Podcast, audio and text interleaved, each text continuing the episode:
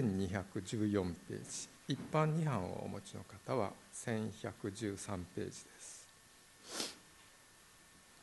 お読みいたします。イザヤ書52章。13節から「見よ私のしもべは栄える。彼は高められ上げられ非常に高くなる。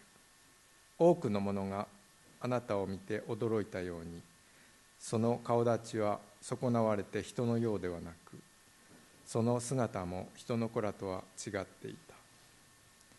そのように彼は多くの国々を驚かす。王たちは彼の前で口をつぐむ。彼らはまだ告げられていなかったことを見まだ聞いていないこともまだ聞いたこともないことを悟るからだ。もう一箇所53章の11節から。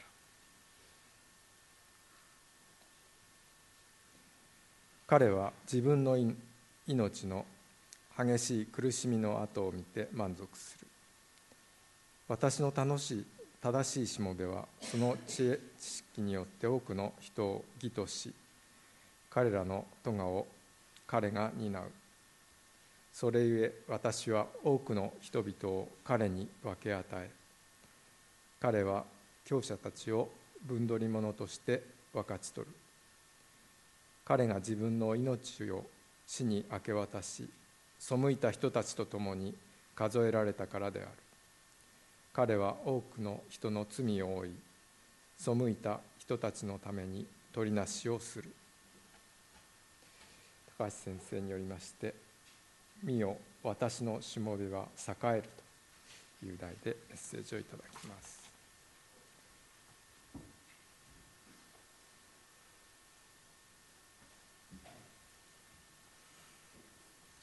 イースターおめでとうございます。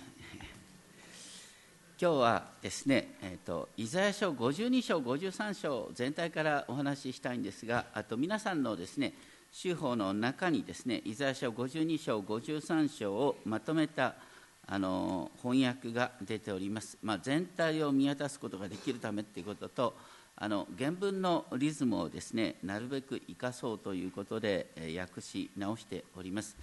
あのこのイザヤ書の40章以降の翻訳はあの、まあ、今回のです、ね、新科学の改訂の中でですね私が提出依頼されて提出しているところでどこまで残るかわからないんですがこれ残しておいてあ新しい版が出たらあ全然違ってるということになるかもしれませんがあのぜひですね本当にあの全体を覚えるためということとリズムを改めて理解するためにちょっと見ておいていただければと思います。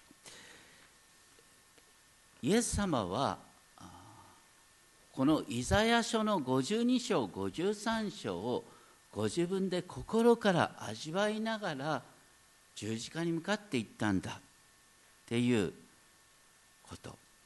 それは2000年前のこととしては極めて常識的だったはずなんですが私たちその2000年前の文脈を忘れているんじゃないか。イエス様ご自身がイザヤ書を心から味わっておられた。イサヤ書を味わっていたからこそ十字架に向かうことができたんだ。蔑まれ人々からぬくめのにされる中でそれが神の御心だっていうことを知ることができたんだっていうことを私たちは忘れてないだろうか。イザヤ書52章53章を除いて十字架と復活の話は本当にできないことなんです。福音書には蔑まれ人々からのけ者にされた救い主の姿が繰り返し描かれています。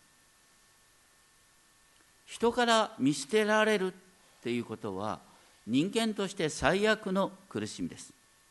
人間は最もひ弱な生き物とも言えます。協力関係がなければ人は生きていくことができない。孤立ほど恐ろしいことはない。孤立した人間は精神を病むしかなくなります。マタイによる福音書ではイエス様の癒しの宮座はこのイザヤが予言した彼が私たちの患いを身に引け身に引き受け私たちの病を背負ったというイザヤ書の成就であったと描いています。つまりイエス様は人々を助けるたびに十字架に近づいていかれたんです。子供のドラマでですねアンパンマンっていうのがありますがあれはクリスチャンである柳瀬隆さんが描いたですねドラマ。自分の身を削りながら弱い人を助け悪と戦う。人を助けることが自分の身を削ることだ。これはイザヤ書のテーマなんですがただアンパンマンでは十字架までは描きようがない。イスラム教の聖典のコーランではですねイエスは諸女マリアから奇跡的に誕生した最高の預言者の一人とされています。しかしマホメットはそこでですねこのように記している。ユダヤ人たちはイエスを殺したのでもなく十字架につけたのでもなく神がイエスを身元に引き上げたもうたのである。十字架っていうのは神と人から見捨てられた印だから最高の預言者が十字架で殺されるわけがないだろう。イエスは天に引き上げられたんだっていうふうにマフメットは理解しました。それほどに十字架と復活なんていうことは人々の考えにも及ばないことなんです。ある心理学者はですねこんなことを言っています。人は意識の上では愛されないことを恐れているが本当は無意識の中では愛することを恐れているのである。愛されないことを恐れているが本当は無意識の中では愛することを恐れているのである。なぜなら愛することは愛することは傷つくことだからです。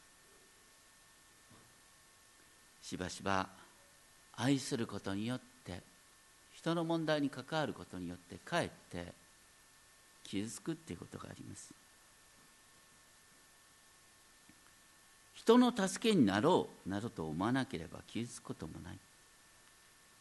イエスがイエス様が罪人を愛そうとしなかったら十字架にかけられることはなかったんです。しかし多くの人々は面倒に巻き込まれることを避けようとする結果世界で愛が冷めていくっていう現実があるんではないでしょうか。本当に人に必要なのは見捨てられる勇気なのかもしれません。人から見捨てられても神は見捨てない。それが心から分かったら私たちは人を愛する勇気をいただくことができるんではないでしょうか。今ですねお話ししたこのイザヤ書の52章53章。大体イザヤ書の40章以降というのはですねイザヤが将来的なことを予言しながら書いたものだと言われます。イスラエルの民が神に逆らってついには神殿を失う。エルサレムをですねバビロン帝国によって踏みにじられる。そういう中で人々がですね解放を願う。そしてイザヤ書40章以降には神が救い主を使わしてですねイスラエルをこの外国の支配から解放するっていうことが予言されていた。そしてイザヤ書の52章7節にですねなんと美しいことよ。山々の上にあって福音を伝える者の足は福音とは何か？それは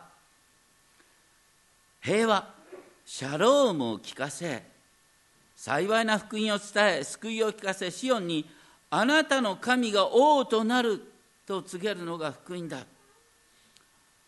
私たちあなたの神が王となるっていうのは福音だなんて全然ピンとこないよね。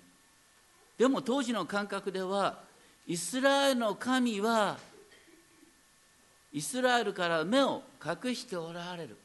神の支配は見えなくなっている。再びイスラの神の支配が明らかになる。それこそが救いだっていうことを言いたかったんです。私たちもよくよくねこの世の基準で見ると神様の支配っていうのは見えない、ね、神がおられるんだったらなんであんな自爆テロが許されるんだとか私たちは思ってしまいます。それに対して福音とは神の支配が私たちの目に明らかに見えることだ。ただここでですねその神の支配というのは力で罪人を立ちどころに滅ぼすことによる平和ではなくして思議な形の平和だったってことなんですね。とにかく福音は平和を聞かせることシャロームを聞かせること。パウロはこの言葉を用いて足には平和の福音の備えを吐きなさい。私たちが伝えるのは平和なんです。ある人がですねマザー・テレサにこんなことを聞きました。世界平和のために我々は何をすべきですか？マザー・テレサはこう答えた。家に帰って家族を大切にしてあげなさい。平和は家族を大切にすること身近な人を大切にすることから始まるんだよっていうことなんです目の前の人と人との信頼関係を築き上げることから世界の平和が広がっていくんです。そしてこのイザヤ書52章8節ではですね彼らは目の当たりに見るからだ。主がシオンに帰られるの。ヤフェがシオンに帰られる。エルサレムがかつて廃墟とされたのは主がエルサレムを去ったから。しかし今主はエルサレムに戻ってくるんだ。その時にエルサレムに新しい時代が来る。だから共に大声を上げて歓喜せよ。エルサレムの廃墟よ主がその民を慰めエルサレムをあがなわれたから。エルサレムをあがなう主の御業が10節では改めて主は聖なる身腕を表された。すべての国々の目の前に主の聖なる身腕が表されるっていうことが主の救いとして表される。私たちは知っています。主の身腕はどなたによって表されたか。それはイエス・キリストにおいて。実はイエス様がエルサレムに入場したこの前の日曜日。主路の日曜日イエス様のエルサレム入場。それこそが実は主がシオンに帰られたっていうことの印だったんです。だから人々はこのイザヤ書52章の予言の成就として喜び叫びながらイエス様のエルサレムの入場を迎えたんです。じゃあそれから世界はどんなふうに変わったのか。実は大きく変わったことがある。当時の人々はローマ帝国から独立することが救いだと思った。しかし主が与えてくださった救いって何何だ？それは死の力を打ち滅ぼすことだった。イエスはその十字架と復活によって悪魔という死の力を持つ者を滅ぼし一生涯死の恐怖につながれて奴隷となっていた人々を解放してくださった。悪魔という死の力を持つ者を滅ぼし一生涯死の恐怖につながれて奴隷となっていた人々を解放する。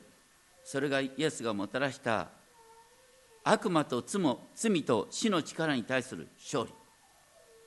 その死に対する勝利が地の果て果てまでも伝わっている。それが52章10節に書いてあるということです。2000年前のキリストの復活以降世界は変わったんです。キリストの復活によって世界は変わったんです。新しい時代に突入している。私たちはもう死の力に屈する必要はない。ローマ帝国はどうやってその支配を広げようとしたかっていうと帝国に逆らう者を十字架につける。いわゆる死の脅しでもって人々を従えようとした。しかしイエス様が死の力に打ち勝って以来クリスチャンたちは死の力に屈する必要がなくなった。殺されたってすぐにパラダイスに行くに決まってんだ。もう死は怖くないっていうことなんです。そしてそう言っても私たちの信仰って揺らぎますよね。でも私たちの信仰揺らぎますがパウロはですね大変な迫害に遭いながら私が弱い時こそ私は強いって言いました。私が弱い時こそ私が強いってどういう意味かっていうと神様助けてくださいっていう時に神様私のうちに力を与えてくださる。私はできませんっていう時にする力を神様が与えてくださるんです。だから私たちはもう脅しに屈する必要がなくなった。それがキリストの復活によって実現した世界なんです。そしてこの主の身腕がどのように表されたのかっていうことで52章13節以降にですね主のしもべの歌っていうのが書いてある。イザヤ書52章13節から53章の終わりまでこれは今もユダヤ人たちがですねユダヤ人というのは旧約聖書しか認めないですね。旧約聖書しか認めないユダヤ人たちがイエスは救い主であるっていうことを認める時に一番力を持つ御言葉それがイザヤ書52章13節以降の主のしもべの歌なんです。これはイスラム教徒がイエス様が救い主であるっていうことを認めるためにも最も用いられる箇所かなと思います。ここには十字架と復活のことそのまま書いてあるからです。でもここで不思議なのは主のしもべの歌は復活予言から始まるんです。見よ私のしもべは栄える。高められ上げられはるかに崇められるキリストってでもその後で不思議なことが書いてある。52章14節。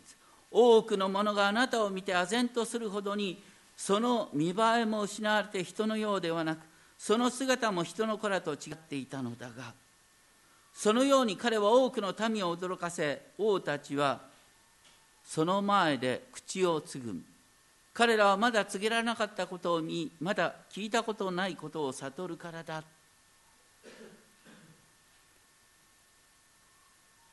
そのキリストの栄光ってことを話しながらその栄光は人々が期待したような栄光と全く違ってたのでみんな唖然とするって話なんですね。でもとにかくこのキリスト予言と言われる箇所はキリストの栄光から始まるそれは実は例えばヘブル人の手紙に書いてあるヘブル書12章2節でですねあの私たち救いあの救いの創始者であり完成者であるイエスから目を離さないでいなさいっていう有名な箇所の直後に何と書いてあるかっていうとイエスはご自分の前に置かれた喜びのゆえに恥ずかしめをも物ともせず十字架を忍び神の右の座に着座されましたと書いてあります。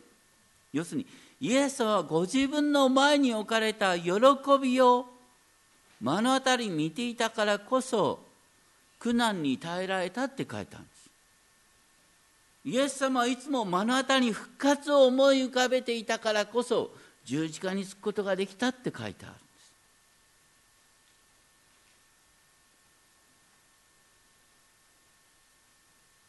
私たちもですねどんな時に強くあることができるかっていうとはっきりとした希望がある時に苦しみに耐えることができるんです。希望なしに苦しみに耐えることは人間誰しもできません。私たちはキリストにあってすでに圧倒的な勝利者とされているっていうことを確信しているからこそ一時的な敗北を甘んじて受けることができるんです。イエス様はこのイザヤ書の御言葉を味わっていたからこそですねローマ兵から鞭を打たれまた茨の冠をかぶらせてあざけりを受けておられた時耐えることができた。ご自分はいざが予言されている主のしもべの生き方を全うしているんだと信じそれによって世界が新しくなるんだっていうことをイエス様は信じ続けることができた、まあ、ちなみに現代のユダヤ人もですねイエス様を信じない人々であってもですねこのイザヤ書52章から53章を読むことによって自分たちの苦しみは無駄にならないんだっていうことを信じることができたって言われます。ユダヤ人はイザヤ書53章を読むことによってあのナチスの大迫害に耐えることができたんだっていう話もあります。とにかく苦しみに意味を与える。それがイザヤ書のこの予言なんです。そしてその観点から見ると十字架っていうのは栄光の表れなんです。十字架は世を打ち負かす勝利である。ということができる。イエスの幼児期に何千ものユダヤ人がガリラヤ地方で独立運動に参加しそして十字架にかけられました。十字架っていうのはローマ帝国にとっては法と秩序を守らせるための脅しのシンボルだっ脅しのシンボルが今愛のシンボルに変えられている。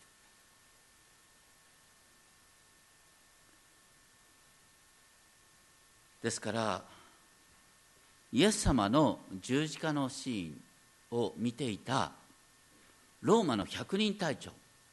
ローマの百人隊長っていうのはハエを殺すように人を殺すことができる人間。その人がイエス様の十字架の場面を見てその神々しさに圧倒されてまことにこの方は神の子であったと告白した。当時ローマの百人隊長が神の子って呼ぶのはローマ皇帝しかありえなかった。イエスはローマ皇帝と同じ神の子だ十字架の場面を見た人々はいたイエス様の十字架の場面ではローマの兵士たちがイエスに紫の衣を着せ茨の冠を編んでかぶらせユダヤ人の王様万歳と叫んで挨拶し足の棒でイエスの頭を叩いたり椿をかけたりひざまずいて拝んだりしたっていうですねイエス様がどれだけ恥ずかしめを受けたかっていうことが記されている。でもイエス様はその恥ずかしめを受けながら実はイザヤ書53章の1節から4節の御言葉を味わっていました。イザヤ書53章1節から4節はどう書いてあるかというとここに書きましたよ。まずそこでは誰が私たちの聞いたことを信じたのかという問いかけから始まり主の身腕は誰の上に表されたのか。これさっき言った52章10節で主は聖なる身腕を表された。世界は新しくなった。と言ってで聖なる身入れは誰に表されたかといって53章の2節以降に主の身腕は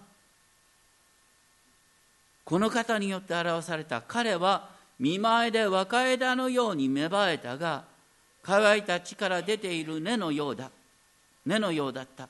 見とれるような姿も輝きも彼にはなく私たちが慕うような見栄えもない。蔑まれ人々からのけ者にされ悲しみの人で病を知っていた。人が顔を背けるほど蔑まれ私たちも彼を尊ばなかった。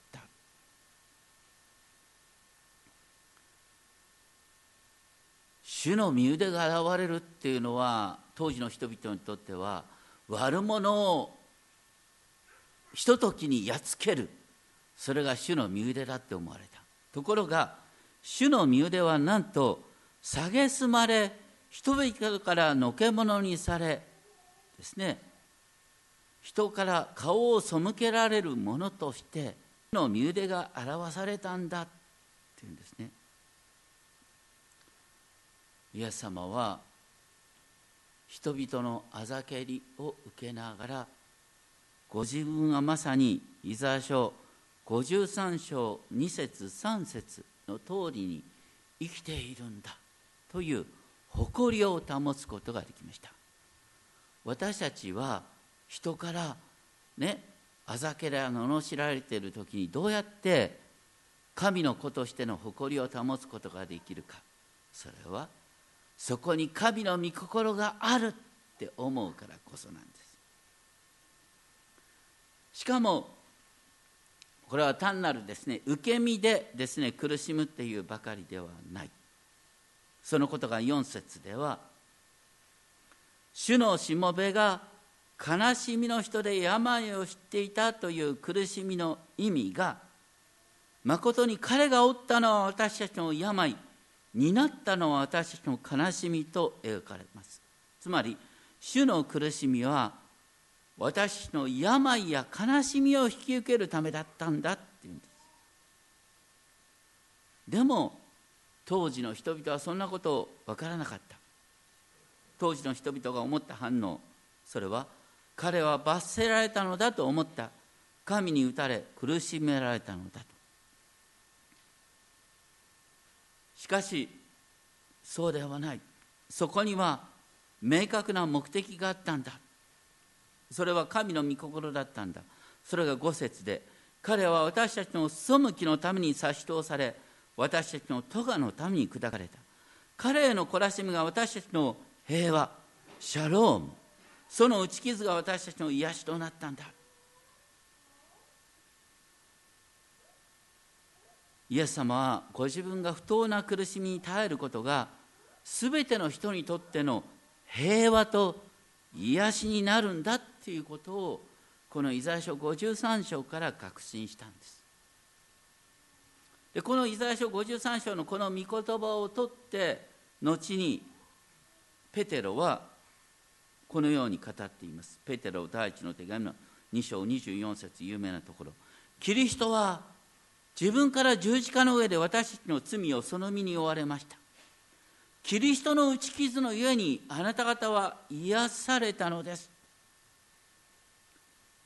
キリストの打ち傷のゆえにあなた方は癒された、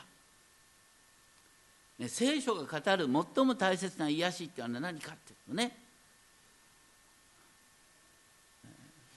病気が癒されるとか精神的な病が癒されるってこと以上に根本的な癒しっていうのは何ですか？それはここに書いてある通り。私たち皆が羊のようにさまよいおのおの自分勝手な道に向かっていった。そして主は彼に負わせた私たち皆の咎をということでですね。このイエス様の犠牲によって私たちが自分の魂の牧者である監督者である方のもとに帰ることができた。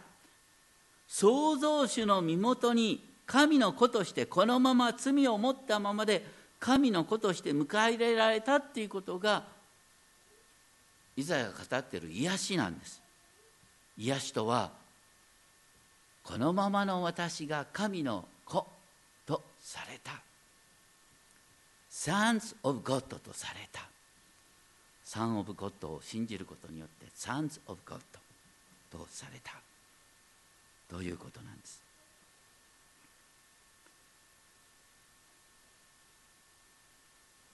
引き続きですね。このイザヤ書には不思議なことが書いてあります。53章7節。痛めつけられても彼はへりくだり口を開かない。ほふり場に引かれる羊のように。毛を刈る者の前で黙っている雌羊のように。彼は口を開かない。ここに救い主の沈黙のことが書いてあります。イエス様があのローマ総督ピラトの前で沈黙を守っていた。それは不思議な場面です。だってピラトはイエスが無罪であるっていうこと分かってイエスを無罪方面にしたかったんです。イエス様が自分のことをきちんと弁護していたら十字架にかかんなかったかもしれない。だから必死になってピラトはイエスに語らせようとした。ところがイエスは黙っていた。どうしてですか？それはイザヤ書53章7節にそう書いてあるからです。ここで沈黙を保つのが神の御心だってイエスは理解していたからピラトの前で自分を弁護しなかったんですそれは本当にピラトを慌てさせました。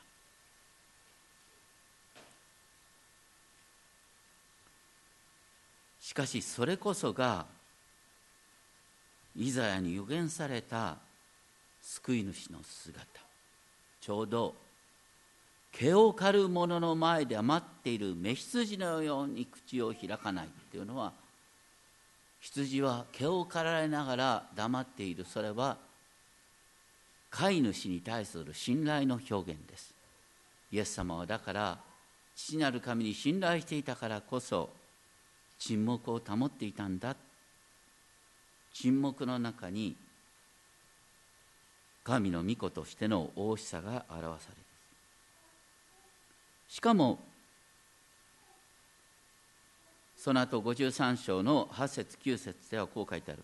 虐げと裁きによって彼は取り去られた。だが彼の時代の誰が思い巡らしたことだろう。生ける者の力立たれた彼は私の民の背きのために罰せられたこと。彼の墓は悪者どもと共に設けられた。しかし彼は富む者と共に葬られた。それは彼が暴虐を行わずその口に欺きはなかったから。当時ですね十字架刑で殺された者はどこに葬られましたか？当然ながら十字架刑で殺された者は共同墓地に投げ込まれるんですよ。後で復活したなんて言おっとちゃって共同墓地に何体もあんだよ。腐っていくだけのところ。ところがイエス様はイエス様のお体はどこに葬られたかそれは富む者の墓に有股屋のヨセフの墓に葬られたんです。それは何の成就かっていうとまさにイザヤ書53章8節9節の予言の成就なんです。彼は本来ね悪者と共に葬られるはずだったのに実際は富む者の墓に葬られた。それは神がこの方を守ろうとしたからだっていうことなんです。まさに誰も使ったことのない墓に葬られたからこそ墓が空っぽだっていうことが復活の最大の証拠になったんです。これもイザヤ書の予言の通り。10節では53章10節彼を砕き病とすることは主の御心であった。もし彼がその命を在家のための生贄とするなら末永く子孫を見ることになる。主の御心は彼によって成し遂げられる。これ不思議なことが書いてあるんだ本当にこれはね不思議な記述なんです。在家の生贄とするっていうのはねこれはあの償いの生贄とする。こう償いの生贄って私たちが罪を犯した時私たち神の前にね罪を負う咎を負う。それに対する罰を負わなきゃいけない。その償いをイエス様ご自身がしてくださった。イエス様の十字架が私たちの罪の償い贖いになったっていうことを最も明確に語ってるのがイザヤ書53章10節なんです。多くの人が誤解していますけれどもイエス様の時代のエルサレム神殿というのは神殿の用をなしてなかったんです。どうしてですか？イエス様の時代のエルサレム神殿に神殿の中心がなかったんです。神殿は何のために作られてるんですか？契約の箱。契約の箱を覆う家が神殿なんです。契約の箱がないのは本当の意味で神殿とは言えないんです。罪のあがいいわゆる動物の血をどこに持ってくんですか？契約の箱のあがないの蓋につけることによって民が清められるってはずだったでしょ？契約の箱もあがないの蓋もなしにどうして神殿が神殿として機能できるんですか？だからイエス様の当時の人々はこれはね来るべき神殿の影に過ぎないということをみんなしていたんです。これは本物の神殿じゃない。本当の神殿があるはずだ。それを当時の人々は期待してたんです。だからイエス様はおっしゃいました。ね。このかっこいいエルサレム神殿を見てイエス様はこうおっしゃった。この神殿を壊してみなさい。私は3日でそれを建てよう。っておっしゃいました。私は3日で神殿を建てるんだ。ってイエス様おっしゃった。何を指すかというとイエス様が死んで3日目によみがえったことによって神殿の本来の目的罪の贖いを成し遂げてくださったからなんです。イエス様は3日で神殿を建ててくださった。それはまさにイザヤ書53章10節に書いてある通りだったんです。そのことが引き続きですね53章11節ではその命の苦しみから彼は見て満足する、ね、苦しみを見て満足するっていうことは復活の予言なんです。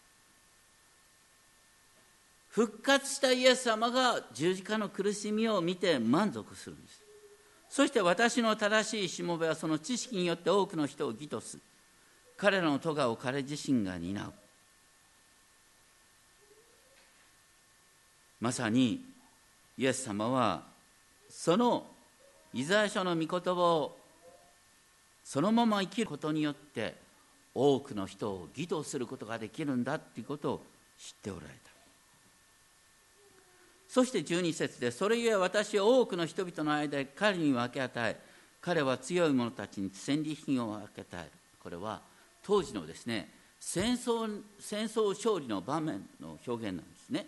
当時の戦争ね、従軍する人は何を楽しみにして兵士になるかっていうと分取り物を分かち合うことができるからってことなんです。最終的な勝利の約束がここに書いてある。そして12節ではそれは彼がその命を死に明け渡し背いた人たちと共に数えられたから。イエス様が犯罪人と共に、ね、十字架にかけられるってことが12節で書いてある。でもそれは同時にだが彼こそが多くの人の罪を負った。そして背いた人たちのために取りなしをする。イエス様は十字架で十字架にかけられた人の取りなしをした。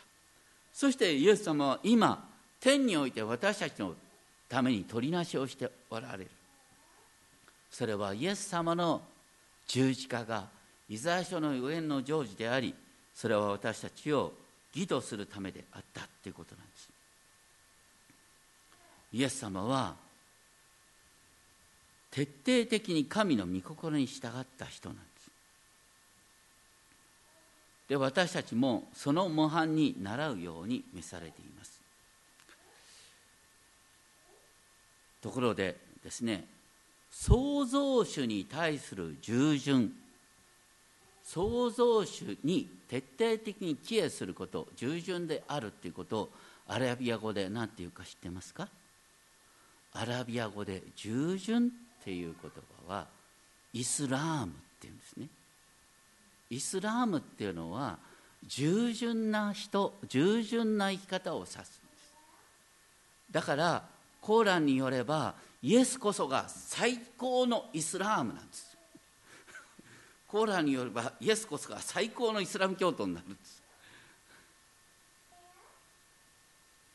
でもねマホメットはイエスはまさにイスラームの模範であると言っているんですけれどもさっき言ったように十字架にかけらず天に引き上げられた、ね、神ね。この最高の預言者が十字架であの恥ずかしめを受けるはずはないんだってマホメットは思った。それ以上にマホメットが理解できなかったのはイエスが神の御子であるっていうこと。そして精霊が私たちに使わされるっていうことを理解できなかった。イスラム教っていうのはどこから生まれたかっていうと三位一体を否定したところから生まれたんです。イスラム教の経典コーランにはね旧約新約に書いてある話のほとんどがそのまま書いてあります。だいぶ変わっていますけれども基本が書いてあります。あれは聖書全体として書いてあるんです。でも決定的に違うことがある。それはイエスは神の御子ではない。精霊は全能の神ではない。でもね残念ながらね現代のクリスチャンでねイスラム教徒のような生き方をしている人がたくさんいるんですよ。とてつもなく真面目なんです。マホメットはとてつもなく真面目な人間でした。誠実な人間でした。でも誠実ってのはどっかでぶち切れることがあるんだよ。私たち人間に誠実を全うできるのかって言うんです。多くの人を誤解してますけれども、ね、クリスチャンとして生きるってことは真面目人間になることじゃないんです。イスラームになることじゃないんです。クリスチャンとして生きるっていうことは何よりも神様との対話の中に生きることなんです。イスラームな人間は神様できませんとは言えないんです。でも私たちは恐れることなく神様に向かって神様そんなの無理ですよって訴えることできるんですよ。神様そんなの無理ですよそんな私に期待されたって困るんですよって言ったらそれを神様に向かって言ったらそれは祈りになるんですよ。できませんっていう時に神様が「いや私はあなたに力を与えるよ」って言ってくださる。信仰っていうのは神との対話の中から始まるそして何よりもこのイザヤ書に記された主のしもべの歌っていうのはキリスト予言であるとともに私たちは生きる道しるべなんです。私たちも主のしもべとしてねイエス様と違ってですね罪に満ちてるから人の罪を負う罪過の生贄となることはできませんよ。でも人の痛み悲しみを背負うものとして私たちがですねあの悲しみの人で病を知っているっていう生き方は取ることができるんです。それは私たちのうちに精霊様が住んでるから。私たちのうちにイエス様が住んでるんです。これはイスラム教徒が思いもつかないことです。神の御子が精霊によって私たちのうちに住んでくださるんです。どんな時に精霊があなたのうちに働くか分かってますか？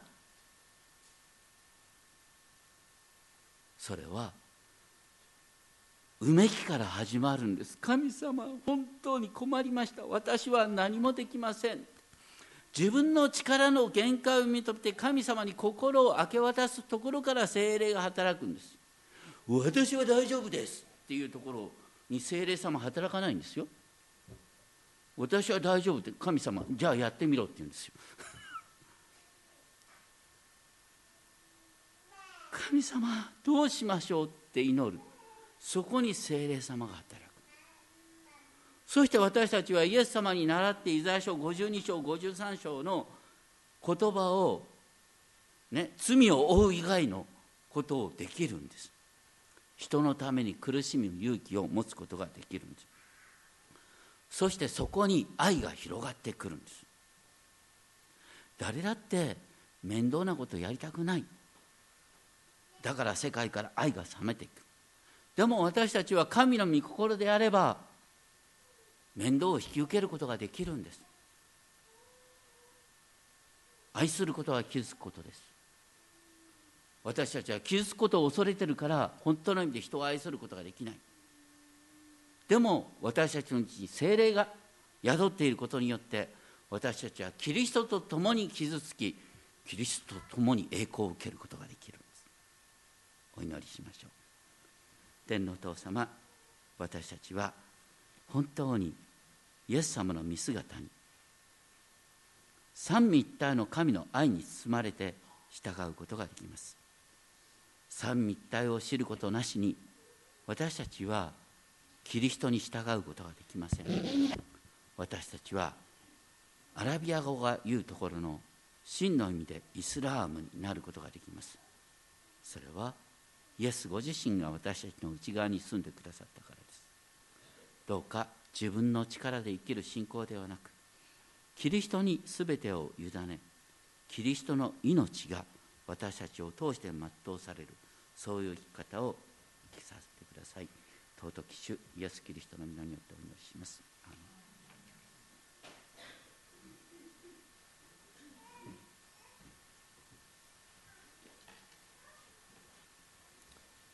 応答の賛美